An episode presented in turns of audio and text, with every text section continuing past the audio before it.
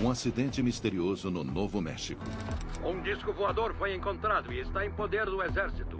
Hoje o governo norte-americano insiste. Não houve discos voadores em Roswell em 1947, dando o caso sobre o acidente por encerrado.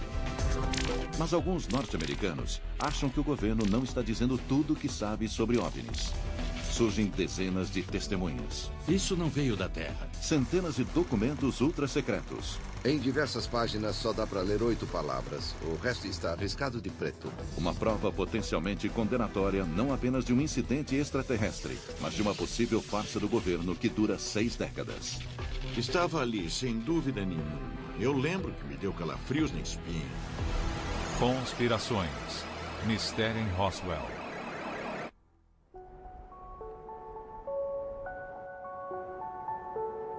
Para um pequeno mas dedicado grupo de pesquisadores de OVNIs, rancho num terreno árido a noroeste de Roswell, no Novo México, é um território sagrado.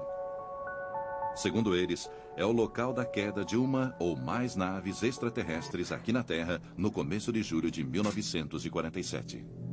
Eu acho que houve uma possível colisão no ar que resultou em uma nave explodindo de um lado com muitos destroços espalhados e a outra nave caindo quase intacta.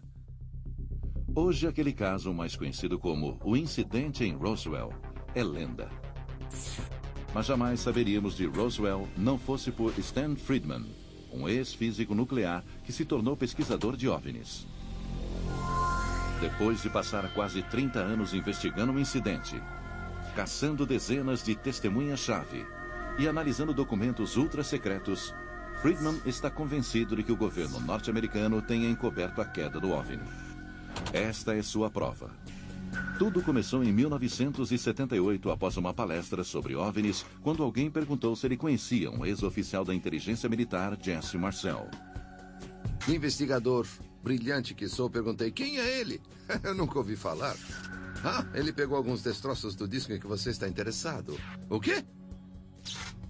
Friedman vai atrás de Marcel, na Louisiana, e houve a história fantástica sobre o dia em que Marcel ajudou a recuperar uma nave extraterrestre.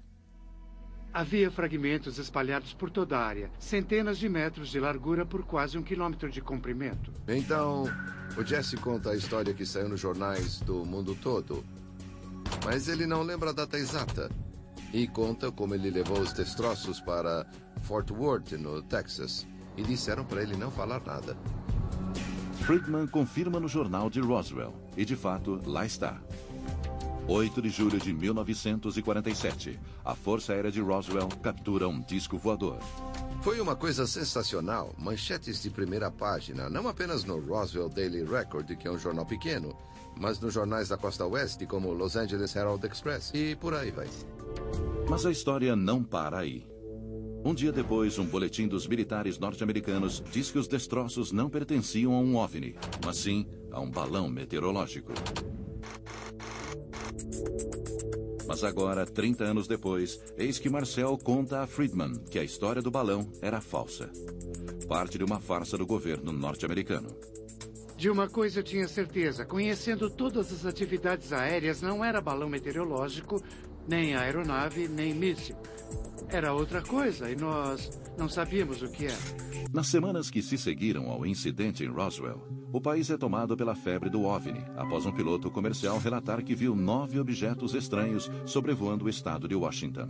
Ele não descreveu o formato, ele descreveu as características do voo quando ele disse que agiam como discos, boiando ou batendo na água. E assim o termo disco tornou-se rapidamente um ícone um termo para designar objetos voadores não identificados. Surgem centenas de avistamentos de discos, principalmente no Novo México, lar de testes ultra secretos de foguetes V2 e armas atômicas.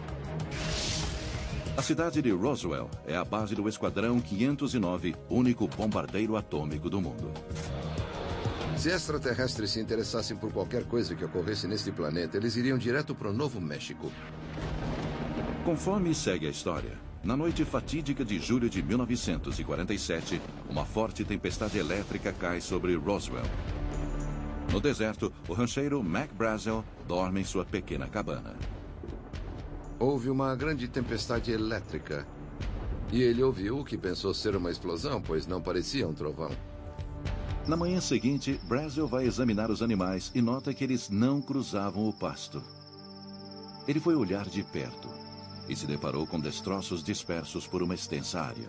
Ele encontra uma quantidade enorme de um material estranho, cobrindo uma área de centenas de metros de largura por quase um quilômetro de comprimento.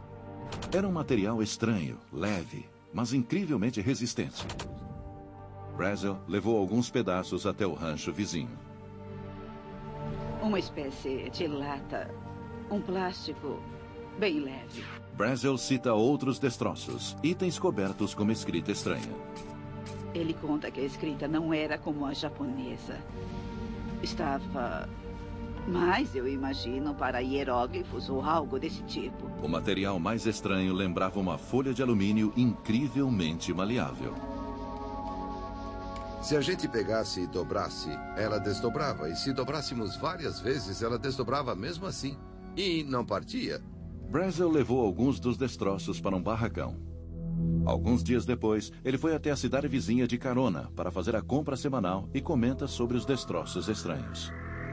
Ele contou sobre o que tinha achado e as pessoas de lá tinham ouvido sobre as histórias dos discos voadores através do rádio e dos jornais. Todos sugeriram a ele: olha, você tem que ir a Roswell. Vá até a delegacia com os destroços. Brazel foi para Roswell para informar sobre o acidente ao xerife. Enquanto lá estava, ele fala ao telefone com Frank Joyce, um radialista e repórter local. Ele começou a falar coisas que não deviam ser deste mundo. Eu pensei, talvez seja uma fraude. Durante a conversa, Joyce diz que Brazel contou ter encontrado corpos nos destroços. E uma coisa que ele mencionou ao telefone foi o cheiro horrível que saía daqueles corpos. Pensando que Brazel pudesse ser louco, Joyce tenta desligar. Eu o aconselhei a ir até a Força Aérea Norte-Americana, pois, como voavam, deveriam saber o que fazer com qualquer coisa que voasse. Brazel ligou para a base do exército de Roswell. O major Jesse Marcel atendeu o telefone.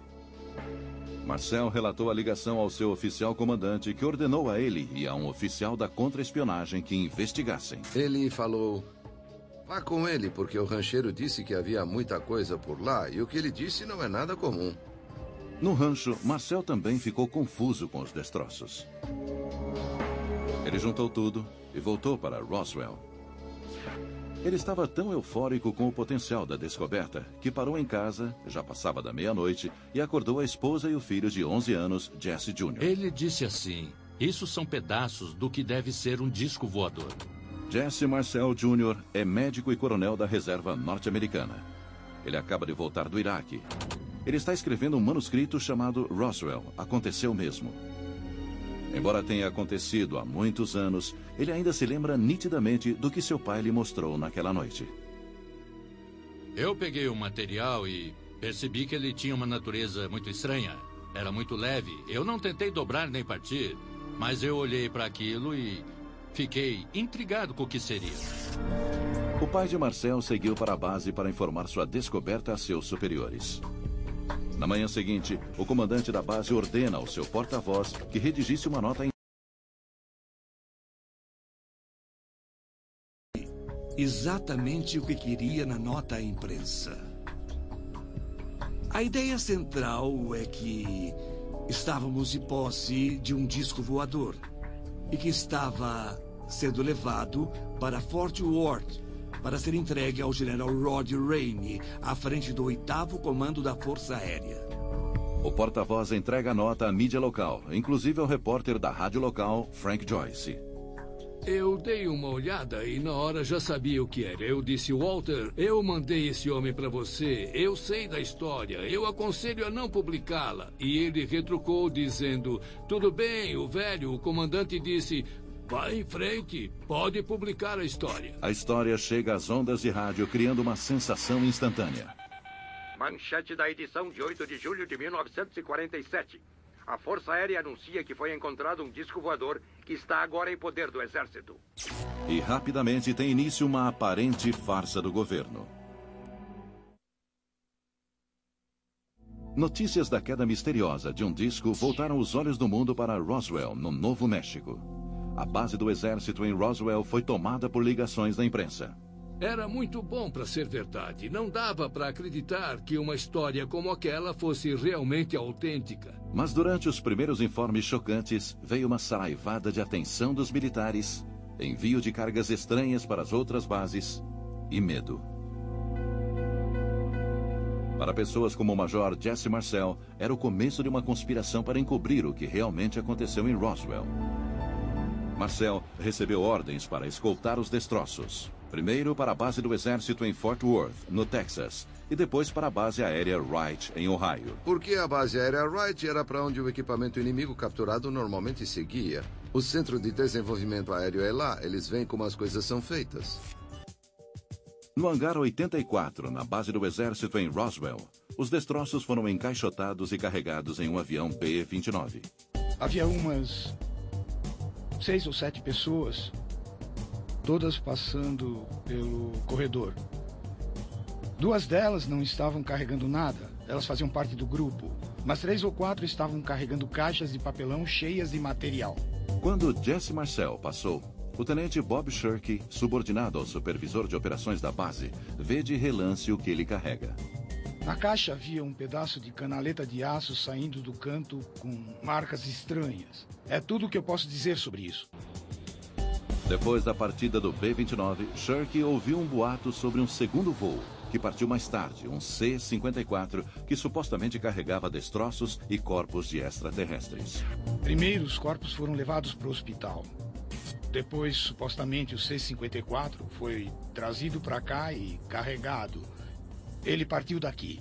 Na mesma hora, a funerária local em Roswell recebeu um telefonema estranho da base, perguntando sobre a disponibilidade de caixões infantis e técnicas de embalsamento para corpos deixados ao relento. Mais tarde, ele encontrou uma enfermeira em pânico na base que contou que testemunhara uma autópsia extraterrestre. Eu conheci a moça muito bem e ela disse: Olha, Glenn, ela estava gritando: saia daqui, saia o mais rápido que puder, porque você vai se meter em encrenca. Ela descreveu o que viu em detalhes. As cabeças eram muito grandes, eram moles como as de um recém-nascido. Tinham olhos grandes e dois orifícios onde seriam as narinas. A boca tinha apenas uns 3 centímetros com uma espécie de cartilagem embaixo do lábio. Não tinham lábios, apenas uma abertura. A descrição dos corpos coincidia com as dos demais que alegam ter visto os corpos. Era cinza esverdeado, com uma cabeça grande, olhos grandes e, e pretos. Mas foram os destroços que logo apontaram para uma farsa do governo. Quando Marcel e sua carga estranha chegaram ao Texas, o general de brigada Roger Rummy, do 8 Regimento da Força Aérea, estava esperando para inspecionar os destroços. O general pediu a Marcel para entrar em uma sala e mostrar no mapa onde eles haviam sido encontrados. Quando voltaram, os destroços haviam sumido, supostamente trocados por um material similar ao de um balão meteorológico comum. Segundo Marcel, em sua última entrevista, havia algumas coisas embrulhadas. Ele disse que escondeu os destroços dos fotógrafos que entraram, mas o que estava na foto foi encenado. Foi uma. Aquilo foi uma farsa. A imprensa tirou diversas fotos de oficiais junto aos destroços, inclusive Jesse Marcel. Ele olhou meio acanhado e disse: Tá bom, pessoal, vou confirmar tudo isto, mas não foi o que eu vi. Anos depois, Stan Friedman acreditou ter confirmado a farsa ao conseguir uma declaração assinada do tenente-general que dizia: A versão do balão meteorológico foi para desviar a atenção da imprensa e ocorreu sob ordem direta do subcomandante do Comando de Estratégia Aérea em Washington, capital federal. Ele deu três ordens. Eu quero que você mande alguns destroços que estão aqui hoje com um de seus mensageiros. Eu quero que tire a imprensa do nosso pé, não importa como. E não quero que fale disso nunca mais, nem com seu amigo Roger Ramey. A suposta farsa funcionou. Um dia após a divulgação da notícia fantástica, a mídia e o público engoliram a nova versão. Na época, as pessoas acreditavam nos militares. Foi logo depois da Segunda Guerra Mundial e os militares tinham nos salvado do fascismo. Depois das fotos forjadas, os destroços foram levados para um destino desconhecido, enquanto Marcel recebeu ordens para voltar para Roswell e esquecer todo o incidente. Quando ele voltou, chamou minha mãe e a mim e disse: Olha, gente, não vamos falar mais disso. Encarem como se nada tivesse acontecido. Vocês podem até não esquecer, mas não fale mais sobre isso, nem mesmo com os amigos amigos. E não falamos. Outros também foram supostamente pressionados a ficarem calados ou mudarem suas versões. Poucos dias depois da sessão de fotos, o rancheiro Mac Brazel faz uma visita a Frank Joyce na estação de rádio. Ele disse: Depois que saí daqui, eu descobri que o que eu te contei do rancho estava errado. O acidente foi com um balão meteorológico. Mas Joyce descobriu a lorota de Brazel ao perguntar sobre o que havia acontecido com os corpos. Eu disse, mas e o que as pessoas andavam falando ultimamente? Corre por aí que eram homenzinhos verdes. E ele comentou em voz baixa: Eles não eram verdes. Depois que os destroços do suposto OVNI foram identificados como sendo um simples balão meteorológico, o interesse pelo incidente em Roswell mingou e logo foi esquecido por completo. Mas os diretamente envolvidos nesse drama, como o Major Jesse Marcel, nunca esqueceram. Não era um balão meteorológico, nem aeronave, nem míssil. Era outra coisa e nós não sabíamos o que era. O filho de Marcel lembra que seu pai se mantinha incisivo, apesar de ocultarem a verdade. Eu me lembro dele explicando depois de participar da farsa porque havia concordado com a história. Publicamente, mas. A portas fechadas, não. Até o dia da sua morte, ele achava que aquilo não podia ter partido da Terra. Segundo o pesquisador Stan Friedman, os militares norte-americanos também não esqueceram o incidente. Em vez disso, Roswell se tornou plataforma para o que ele chama de Watergate cósmico uma conspiração do governo para ocultar a verdade sobre os OVNIs. Está claro que havia pessoas no governo levando isso a sério. E também está claro que eles fizeram uma tentativa consciente de encobrir as coisas. Algumas semanas após o incidente em Roswell, foi criado o Conselho de Segurança Nacional um grupo de aconselhamento super secreto do presidente. Obviamente, os OVNIs eram um assunto para o Conselho de Segurança Nacional. E isso passou por cima da Constituição, do Congresso, da mídia e do público. Foi aí que o tema OVNI se tornou escuro e sombrio. Estou aqui para falar dos supostos discos voadores. Ainda em 1947, a Força Aérea Norte-Americana criou o que viria a ser chamado de Projeto Livro Azul. Um programa para rastrear todos os avistamentos de OVNIs na nação. O interesse da Força Aérea nessa questão é identificar e analisar da melhor forma possível tudo no ar que possa significar algum risco ou ameaça aos Estados Unidos. Muitos avistamentos foram informados e Friedman alegou que os militares emitiam ordens especiais em resposta. Pilotos da Força Aérea receberam ordens no verão de 1952 para abater OVNIs se eles não pousassem depois de ordenado. E temos o general Roger Ramey, na época general de divisão e um dos protagonistas na história de Roswell, dizendo: Nós enviamos jatos atrás de discos centenas de vezes. A Força Aérea investigou mais de 12 mil avistamentos em 22 anos. Até hoje, 700 continuam sem explicação. Mas para os que acreditam em Roswell, o verdadeiro propósito do projeto Livro Azul não é encontrar OVNIs, e sim desbancar sua existência. Conseguimos explicar os OVNIs como sendo fraudes, aeronave amiga identificada erroneamente, fenômenos meteorológicos ou eletrônicos, ou até mesmo distorções da luz. Tudo o que foi relatado podia ser de algum modo explicado como o planeta Vênus, uma aeronave não identificada, satélites ou gases do pântano, o que desse para inventar. O projeto Livro Azul foi arquivado em 1969, depois que a Força Aérea decidiu que os OVNIs não eram uma ameaça à segurança nacional. Mas segundo Jim Mars, o governo nunca parou de pesquisá-los. Houve literalmente dezenas de documentos examinados pela CIA, pelos militares e por outros que mostraram que nos bastidores há um grande interesse no que são essas coisas, de onde vieram e o que pretendem. Ao longo dos anos, os pesquisadores de Roswell dizem que solicitaram ao governo que liberasse toda a informação, mas tiveram pouco sucesso. Vamos atrás da CIA. Queremos todo o material sobre OVNIs. Não temos nada sobre OVNIs. Tem sim? Não tem. Nós discutimos, fomos aos tribunais e o juiz mandou fazer uma busca. Eles voltaram. Ah, oh, meu Deus, achamos mais de 900 páginas de materiais sobre OVNIs. E disseram que não tinham. Mesmo quando documentos eram liberados, como essa declaração da Agência Nacional de Segurança, eles eram totalmente censurados. Finalmente conseguimos. O problema é que 80% estava apagado.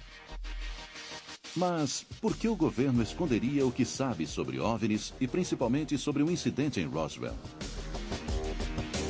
Friedman acredita que é porque os corpos dos extraterrestres estão escondidos em laboratórios secretos do governo e os destroços estão sendo estudados para avanços científicos. Como prova, ele aponta a aeronave revolucionária desenvolvida nas últimas seis décadas. Eis nossa aeronave tripulada, o módulo de comando Apollo. E parece um disco voador. Laboratórios secretos, maravilhas da engenharia. Parece inacreditável, a menos que você acredite que realmente houve um acidente extraterrestre em Roswell. David Rudiak diz que tem uma prova disso. Essa fotografia de 1947. Essa é uma das sete fotos conhecidas que foram tiradas no escritório do general Roger Ramey. A fotografia do dia em que os militares identificaram os destroços em Roswell como nada além de um balão meteorológico.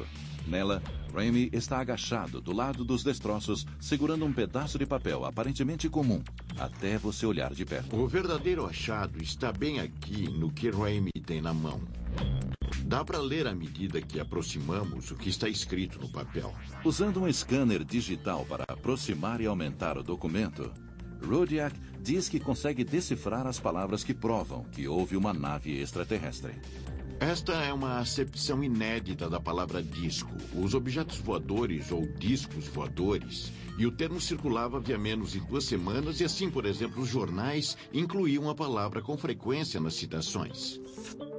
Então, no mesmo parágrafo, um choque. A verdadeira chave dessa mensagem é esta palavra aqui, que o grupo inicial identificou como sendo a palavra vítimas. Rudiak continua a decifrar o parágrafo. Eles estavam com as vítimas.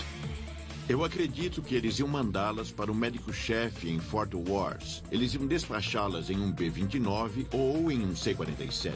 E ao se juntar tudo, Rudiak acredita que o documento seja uma bomba em potencial. Eles encontram um disco. Eles encontraram vítimas. Eles iam embarcar as vítimas para Wright Field, onde ficavam os laboratórios aeronáuticos da Força Aérea, que avaliariam o objeto caído e depois encobririam tudo.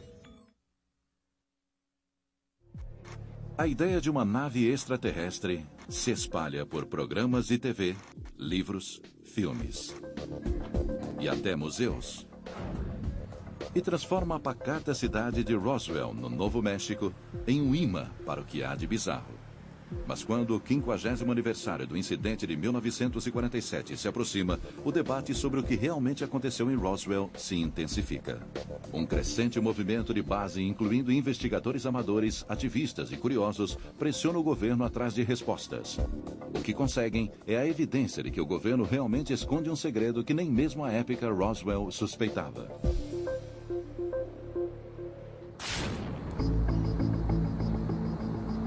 Em 1993, Ken Jeffrey decidiu se juntar à legião de detetives amadores na esperança de descobrir a verdade sobre Roswell. E quando me dei conta, eu estava metido até o pescoço.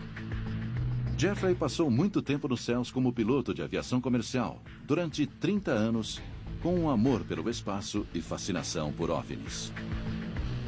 Para ele, Roswell é o marco zero para provar que OVNIs existem. Eu percebi que se esse incidente de fato tinha acontecido, valeria a pena ir atrás, pois seria a história do milênio. Jeffrey tem uma ligação especial com Roswell.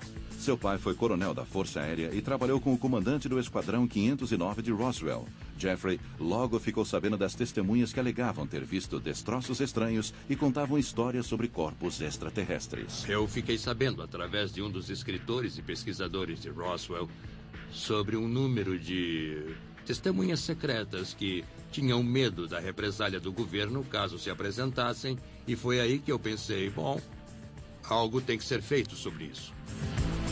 Seu primeiro passo: a Declaração de Roswell, uma solicitação abrangente assinada por astronautas, cientistas e militares. 20 mil pessoas pedindo ao governo para contar o que sabe sobre Roswell.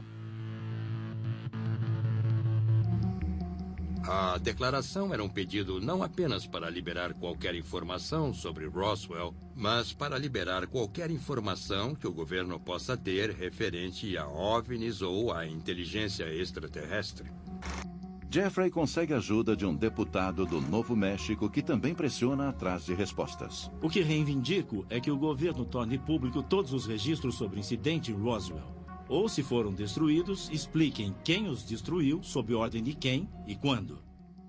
Em 1994, pressionada, a Força Aérea designa o Tenente-Coronel Richard Weaver para assumir um inquérito. Weaver diz que reviraram tudo e descobriram um segredo chocante. Nós revisamos todos os registros que pudemos encontrar naquela época. Uh, procuramos explicações plausíveis para o que pode ter acontecido. Consideramos um acidente nuclear, consideramos a queda de um míssil desgovernado, consideramos a queda de uma aeronave e também consideramos a possibilidade de um evento extraterrestre que o governo simplesmente não admitiu. Em seu relatório em 1994, Fato versus ficção no deserto do Novo México, Weaver encontrou algo que o governo não queria que as pessoas soubessem.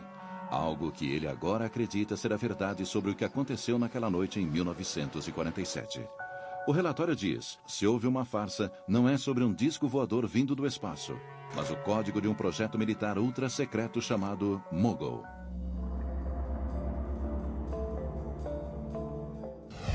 Mogul é um aparato enorme de balões e instrumentos medindo 180 metros.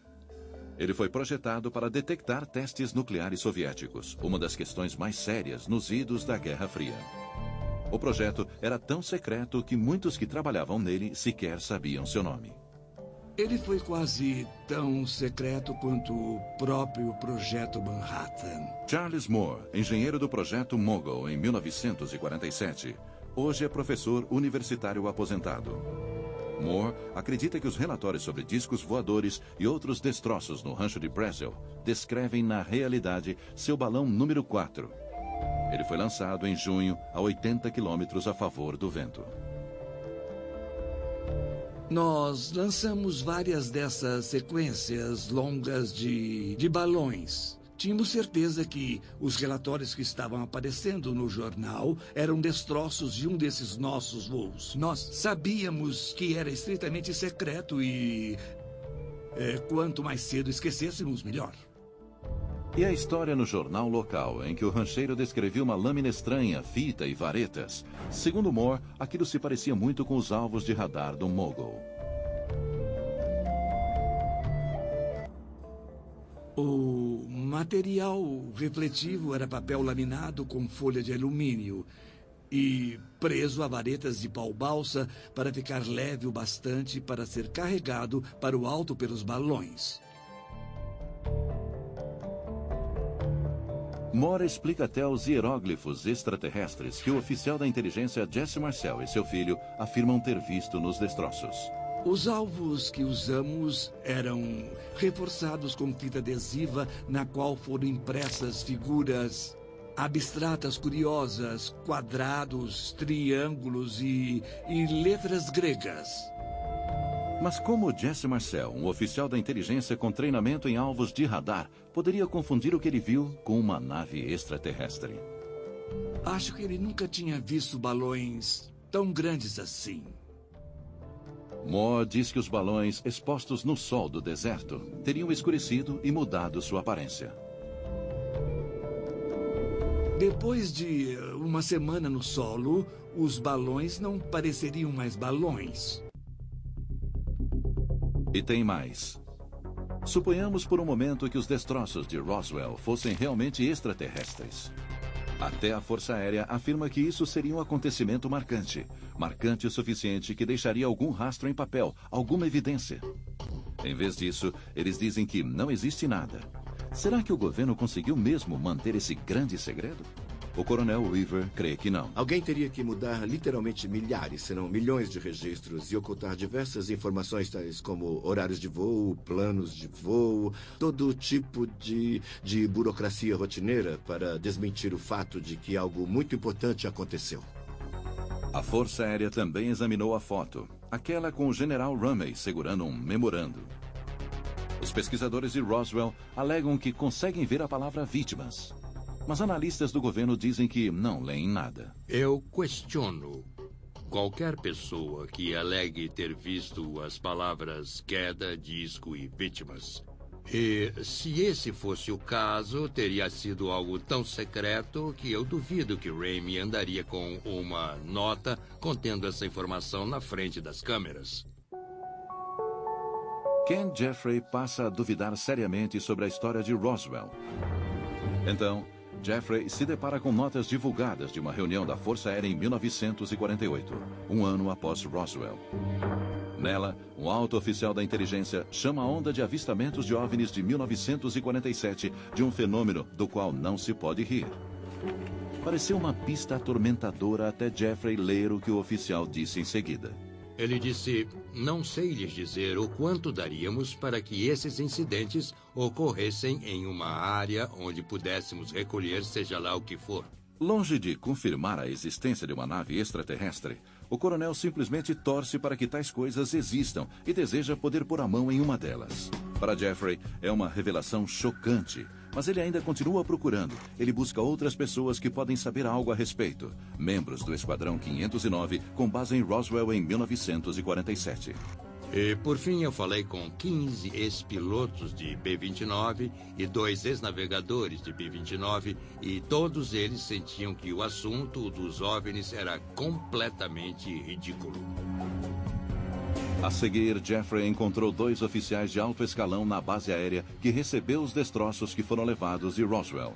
Eles disseram a Jeffrey que não houve queda de nave espacial, que isso nunca aconteceu. Eles deram uma declaração assinada para Jeffrey. Não houve nave espacial extraterrestre e nenhum hangar secreto para guardá-la. Sobre isso, damos nossa palavra. Mesmo testemunho do agente funerário Aqui temos os olhos grandes e cabeças grandes. sobre uma enfermeira da Força Aérea que teria testemunhado uma autópsia extraterrestre caiu por terra. Não havia registro da existência dessa enfermeira. Passados mais de três anos sem respostas, Jeffrey fez uma visita ao professor Charles Moore, engenheiro do projeto Mogul.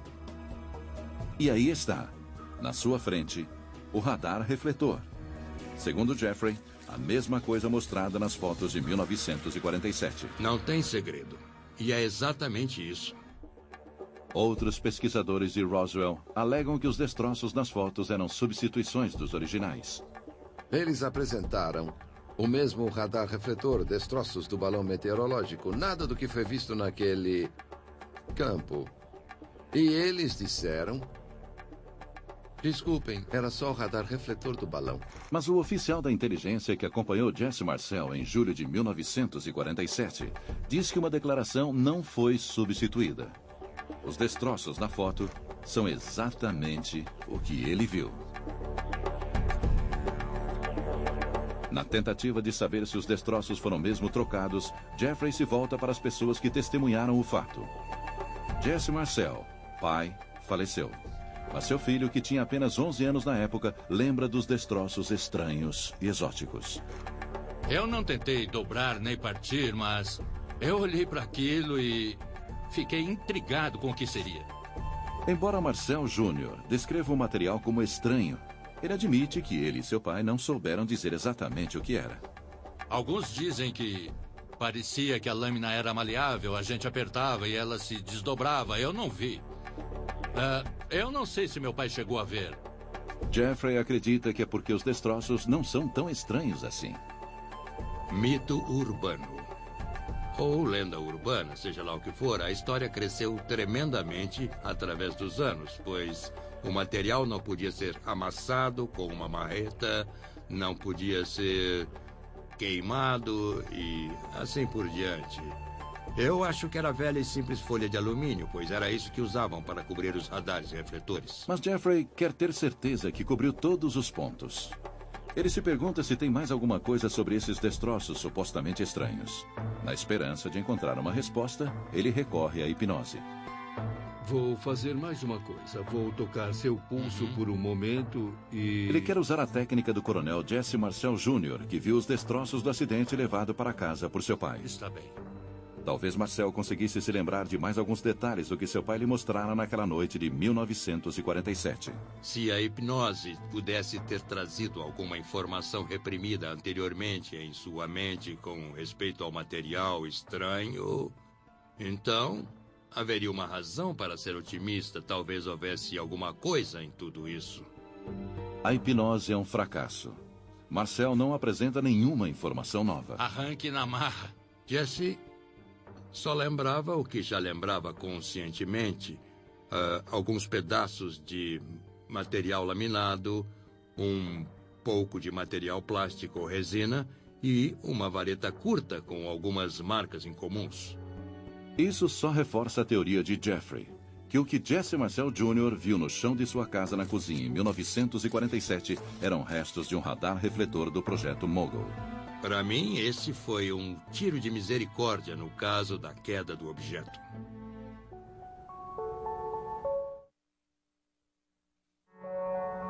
Eles fizeram mesmo alguns lançamentos que deixaram flutuando no deserto. Isso não me parece tão secreto assim. Você não deixa coisas altamente secretas flutuando no deserto, onde os espiões inimigos podem vê-los. E o material básico usado no Mogul, como o papel se desdobrando, jamais seria confundido com uma nave extraterrestre. Você pode ir até o mercado comprar uma barra de chocolate e ela vir embrulhada no mesmo material do qual os radares são feitos. Ninguém ficaria impressionado com isso. E tem as famosas fotos. Jesse Marcel Jr. insiste que o material da foto não é o que ele viu. Não é a mesma coisa.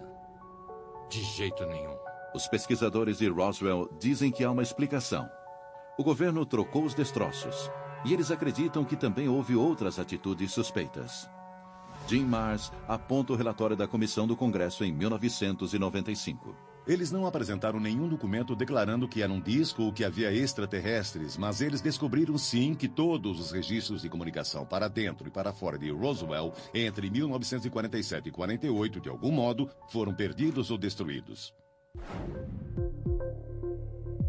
Em 1997, a Força Aérea libera outro relatório, este chamado Roswell, caso encerrado. Os oficiais da Força Aérea esperam que isso explique de uma vez por todas qualquer dúvida sobre os corpos extraterrestres. Provavelmente, os corpos observados no deserto do Novo México eram bonecos de teste carregados pelos balões de grandes altitudes da Força Aérea para pesquisa científica. Mas há um problema com essa explicação. Os registros da Força Aérea mostram que testes com bonecos só foram usados a partir de 1953, seis anos depois do acidente em Roswell. Coronel, como o senhor enquadra os entusiastas de OVNIs que dizem que eles estão falando de 1947. O senhor está falando de bonecos usados nos anos 50, uma década depois. Bom, eu acho que esse é um problema. Nós tivemos um hiato no tempo. Eu não sei o que eles viram em 47, mas eu acho que depois de um tempo eles perderam a noção exata sobre em que data foi. Porque muitos bonecos foram jogados. Depois da entrevista coletiva em 1997, o governo norte-americano encerra oficialmente o caso do incidente em Roswell. Mas a palavra final parece não satisfazer as pessoas do outro lado do debate. Temos o direito de saber! Documentos contraditórios do governo, relatos conflitantes de testemunhas oculares e pistas intrigantes de que o governo ainda está ocultando informações chaves só inflamam a controvérsia sem fim. Sempre haverá aqueles que não acreditarão em nada que o governo disser, e eu acho isso terrível, mas temos que nos perguntar de quem é a culpa. Do ponto de vista de relações públicas, eu acho que o governo lidou muito mal com isso. Mas mesmo lidando mal, Ken Jeffrey acredita que até agora o governo tem a versão mais convincente sobre o que caiu na Terra em Roswell. Eu não tenho dúvida que não foi uma nave extraterrestre. E eu apostaria minha vida nisso sem hesitar. E olhe que foi uma grande decepção para mim. Some-se ao ceticismo de Jeffrey e de muitos outros o fato de que, ao longo dos anos, muitas pistas boas não deram em nada. De testemunhas desacreditadas, até documentos quentes comprovadamente falsos. E ainda o crescente número de locais de pouso extraterrestre no Novo México. Na última contagem, são seis ao todo, inclusive aqui em Hubcorns Ranch, que cobra entrada. Supõe-se que havia cinco. Uh, cinco corpos. Temos de enfrentar o barulho para chegar ao sinal. A natureza é assim. É como a sociedade e é como as pessoas são. Não estamos todos preparados para dizer a verdade o tempo inteiro. E apesar de tudo, os crentes ainda creem. O exército chegou e acobertou. Eles continuam convencidos de que Roswell é um segredo mal explicado, enterrado sob décadas de fraudes, mentiras e farsas. Para Jim Mars, a prova está em todas as pessoas que se apresentaram para dizer que testemunharam o incidente em primeira mão. O que me convence que algo sobrenatural aconteceu em Roswell é simplesmente a soma total das evidências. Para Stan Friedman, a prova também está lá. Lá em cima, no céu. O que me fascina é que existem estrelas bilhões de anos mais velhas do que o Sol. Que arrogância pensar que nós somos os bons do pedaço. A maioria das pessoas não acha isso.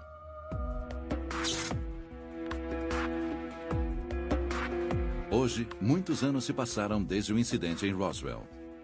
E a busca por provas se tornou uma corrida contra o tempo. Frank Joyce, uma das poucas testemunhas que restaram, está com 82 anos. 8 de julho de 1947, eu diria que é bem próximo do início. Joyce ainda guarda a cópia original do incidente em seu arquivo sobre Roswell para manter as lembranças vivas.